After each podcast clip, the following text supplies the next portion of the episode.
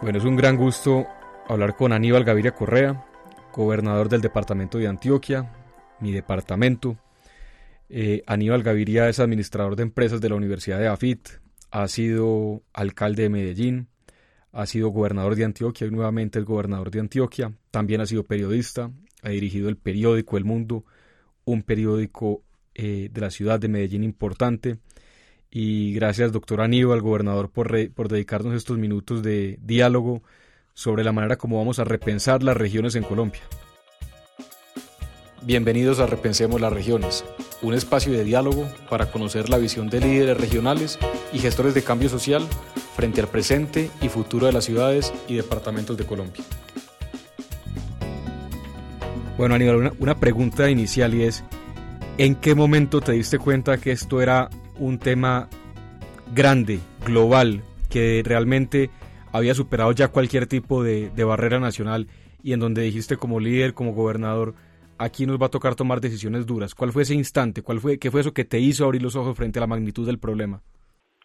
Bueno, Federico, realmente te cuento que yo, por allá en una conversación familiar en enero, habiendo ya arrancado el gobierno, por ahí eh, el 15 o el 20 de enero, empezamos a hablar del tema que se mencionaba en esa época como muy lejano por allá en la China, de un virus que estaba dando, y varios de los eh, miembros de la familia decían que eso no era tan grave y yo les expresé que las informaciones que yo tenía en principio me alertaban enormemente, que a mí me parecía que la mortalidad que estaba teniendo en China era muy grave.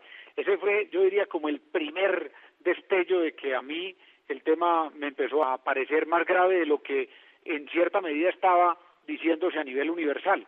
Y el segundo frente ya sí fue mucho más concreto en el gobierno y fue más o menos hacia el 20 de febrero cuando ya en el Consejo de Gobierno decidí directamente apartar los primeros cinco mil millones de pesos para el presupuesto del año en eh, la Secretaría de Salud con el fin de prever y atender los primeros aspectos relativos al COVID-19. Eso fue, repito, el 20 de febrero, eso es eh, más o menos eh, 15 o 20 días antes de que apareciera el primer caso en el país. Yo supongo que cuando arrancaste la campaña para la gobernación, tenías una visión del departamento hacia dónde lo querías llevar. Una vez asumiste ya la, el cargo de gobernador, esa visión estaba mucho más consolidada. Ahora esa visión, ¿cómo ha cambiado? Es decir, ¿hacia dónde va Antioquia después del COVID? ¿Cuáles van a ser esos sectores que crees que va a impulsar la economía? O en donde vas viendo que el desarrollo de Antioquia, que ha sido siempre un desarrollo galopante, va a volver. ¿Cuál es esa nueva visión que Aníbal Gaviria tiene del departamento de Antioquia? No, Federico, yo creo que, lo digo con franqueza, muchos de los elementos que dijimos en campaña, lo que ha hecho el COVID-19 es confirmárnoslos. Por ejemplo, nosotros hablamos de que estos cuatro años iban a ser el momento histórico de Antioquia y pues ahora eso está más claro que nunca yo diría que ya no solo es el momento de Antioquia, sino que es el momento de la humanidad y es un momento para los cambios y las transformaciones. El segundo punto es que nosotros siempre hemos tenido el, la vida como el eje fundamental, el respeto, la protección y el cuidado de la vida. Y, y eso ahora nos lo confirma con creces el COVID-19. Y el tercer aspecto es que nosotros siempre hemos sostenido que aquí hay que hacer una gran transformación para equilibrar el desarrollo urbano y el desarrollo rural y el COVID-19 también no lo confirma. Por ejemplo, la atención en salud en términos de telesalud, telemedicina en el área urbana ha sido muy buena, pero en el área rural no tanto. La atención en teleeducación, los niños de las escuelas urbanas privadas han tenido todas las posibilidades, pero los niños de las escuelas rurales públicas no lo han tenido. Vamos a tener que hacer un gran avance en el tema de conectividad. Entonces hay temas que se confirmaron y yo diría que temas que eh, nuevos que se reafirmaron fuertemente a la luz de lo que habíamos dicho, pero con eh, la aparición del COVID-19. Esto, digamos, me lleva a pensar en esta etapa de adaptación, que no es únicamente una adaptación de un, de un plan de desarrollo o de una visión como gobernador, sino que es una adaptación de cada persona. Entonces la pregunta, gobernador, es cómo lograr transmitir ese mensaje de adaptación ni siquiera ya es al siglo XXI, porque ese tema ya es secundario, o a la cuarta revolución industrial, que también parece que hubiera, sido, hubiera quedado, digamos, a un lado. ¿Cómo puede el gobernante en este momento, el gobernador de Antioquia, los diferentes gobernadores del país, enviar ese mensaje de claridad en cuanto a la adaptación que la ciudadanía, que cada persona, cada familia, cada niño, cada joven, cada adulto tiene que tener frente a esto? ¿Cómo inspirar y motivar ese mensaje? Federico, que definitivamente tenemos una gran ayuda, y entiéndanmelo bien, es, eh, es el COVID-19. El COVID-19 nos está haciendo ver cosas que estaban completamente eh, ante nuestros ojos y no las veíamos o no les dábamos la importancia que debían tener. Entonces, ese nuevo orden mundial, que es un nuevo orden de cada territorio y yo diría que de cada sociedad, sumado en forma global, ese es el reto de cada uno y es el reto de los gobiernos. Por eso nosotros acabamos de aprobar el Plan de Desarrollo 2023, Unidos por la Vida, en donde eh, ponemos nuevamente el énfasis en el respeto, la protección y el cuidado de la vida, pero también en la reactivación económica y en los, digamos las nuevas prioridades que debe tener la sociedad post-COVID. Y en ese sentido, el discurso que nosotros es el de la lucha por la equidad. Lo que nos ha mostrado es que las sociedades que tienen más niveles de equidad han tenido la oportunidad no solo de atender mucho mejor el COVID-19 y contenerlo, sino de hacerlo con un impacto menor en la economía.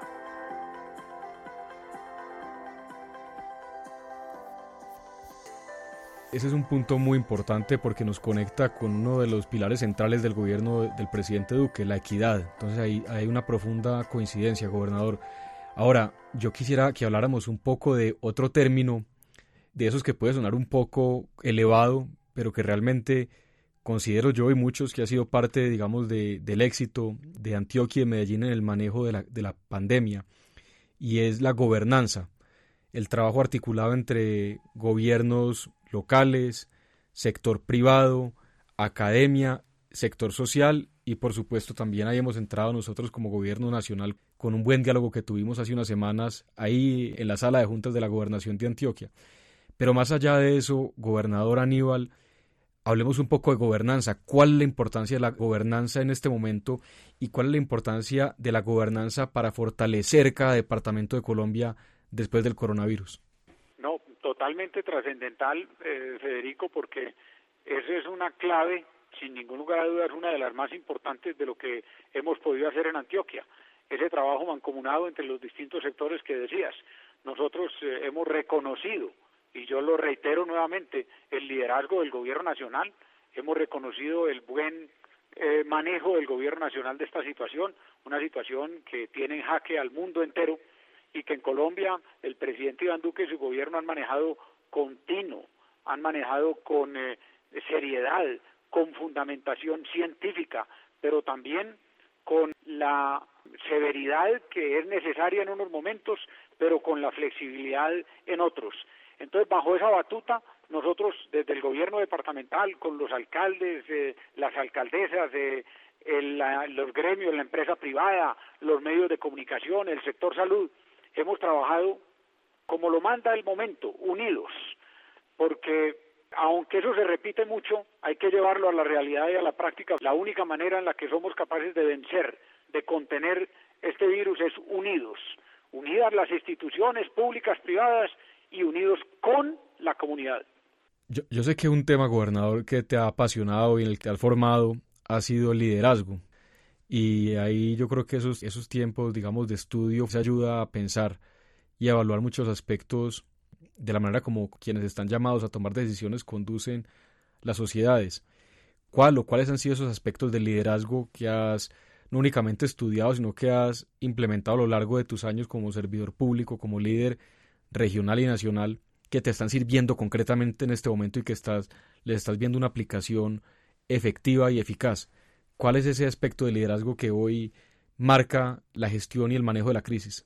Yo estudié en la Universidad de Harvard, en, eh, digamos, en el este de los Estados Unidos después de mi primera gobernación y después tuve la inmensa oportunidad de estudiar en la Universidad de Berkeley, en California, en el oeste de los Estados Unidos. Entonces, he tenido esas dos visiones y, como tú dices, muy enfocadas al tema del liderazgo y del liderazgo en lo público. Yo podría ahí hacer una eh, respuesta muy extensa, de muchos aspectos, pero tal vez quiero concentrarme en uno, y es la convicción de que el gobernador de Antioquia tiene como su máxima función la de convocar y sumar fuerzas. El, gobernador tiene que ser, el gran convocante, eh, las capacidades de un territorio, y Antioquia tiene muy buenas capacidades, y es lo que hemos hecho ahora, convocar esas fuerzas, convocar a la alcaldía de Medellín, convocar al área metropolitana, convocar a los demás alcaldes, convocar el sector privado, convocar el sector médico, el sector científico.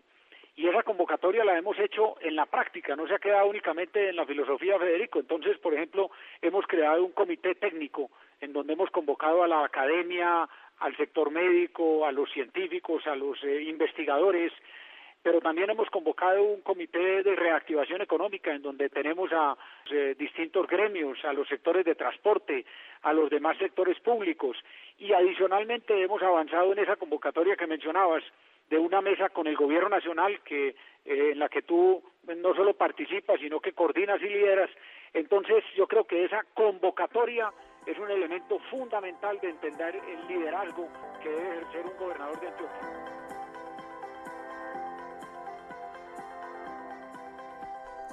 Bueno, entrando en un aspecto personal de pronto de estos días de, liderazgo en medio de la pandemia, ¿el día más complicado cuál ha sido? Muy, es muy difícil, Federico, porque han sido tres, más de tres meses de intenso trabajo con muchos momentos en los que la tensión crece, pero yo diría que da, digamos, mi obsesión por el tema de la vida, el momento más duro fue el del primer fallecimiento aquí en Antioquia. Ese fue un golpe que se repite en cada uno de los fallecimientos porque el gran objetivo que ha tenido el presidente y que compartimos es defender y proteger la vida y tener el menor número de fallecidos.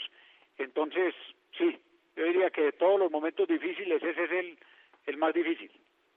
Bueno, y si todo sale bien y se dan los frutos de, del esfuerzo del gobierno nacional, de los gobiernos departamentales, municipal, ¿cuál sería ese cambio concreto en la sociedad, en las personas que, que a vos como gobernador de Antioquia te gustaría ver reflejado? Así cuando uno, que uno salga después de esto y note un cambio puntual en la sociedad o en el comportamiento de las personas, ¿cuál sería ese cambio que vos como gobernador te, te soñás ver?